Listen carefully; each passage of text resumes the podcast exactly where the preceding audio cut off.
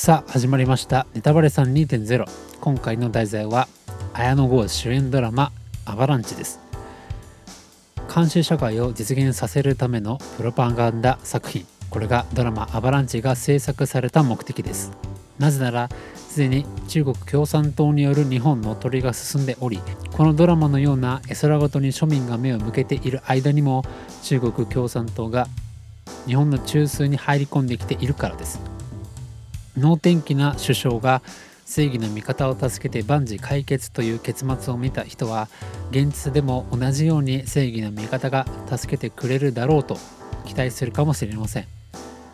しかしすでに警察も政治も芸能界も中国共産党人脈によって腐敗しきっています。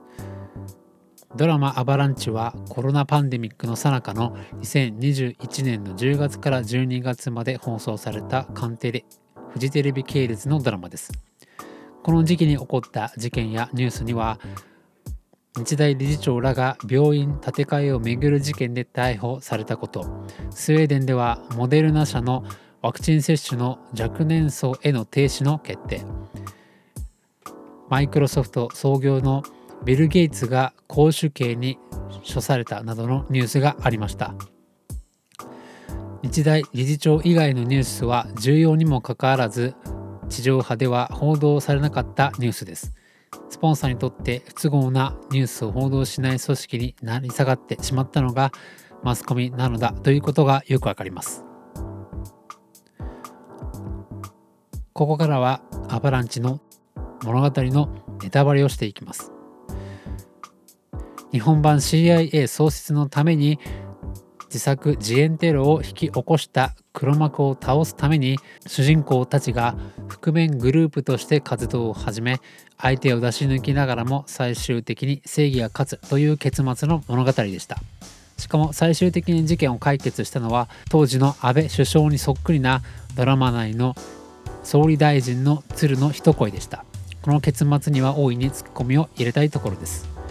今作の主題の一つに日本版 CIA の創設がありました。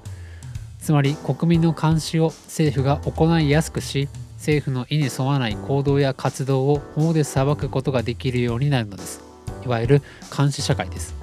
これもまたテレビや新聞では報道されませんが中国ではすでに完全なる監視社会となってしまっています。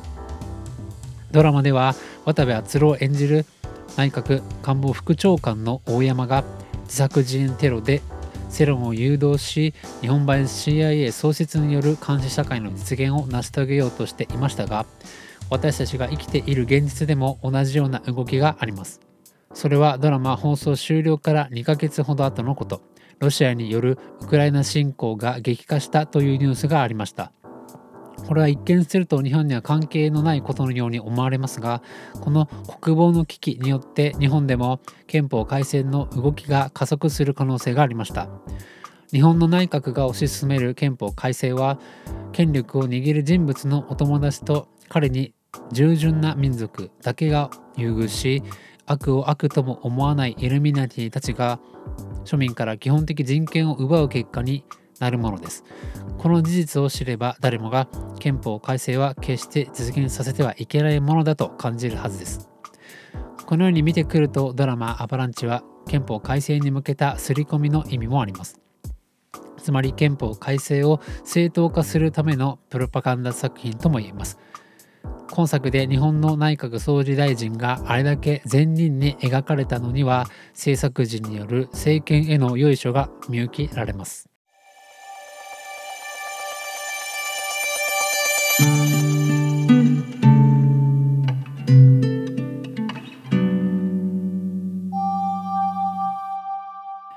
ここからはドラマの物語から現実と関連する注目すべきエピソードを3つピックアップしていきます。このエピソードの詳細は記事版でご紹介しておりますので説明欄のリンクから飛んでいただければと思います。1つ目は第3話から4話の冒頭にかけて描かれた芸能界の闇についてです国生さゆり演じる美容大手グループの大物がいました彼女が運営する福利厚生施設は政財界の VIP たちが集まり賄賂を渡したり談合を行うための密会の場所として機能していました。すでに放送当時からこの福利厚生施設のモデルはあのジンプーリンなのではという声がツイッターでも確認できていました。2つ目は自作自演テロについてです。ラプト理論のおかげで自作自演がマスコミの上等手段だということが広く知られるようになってきました。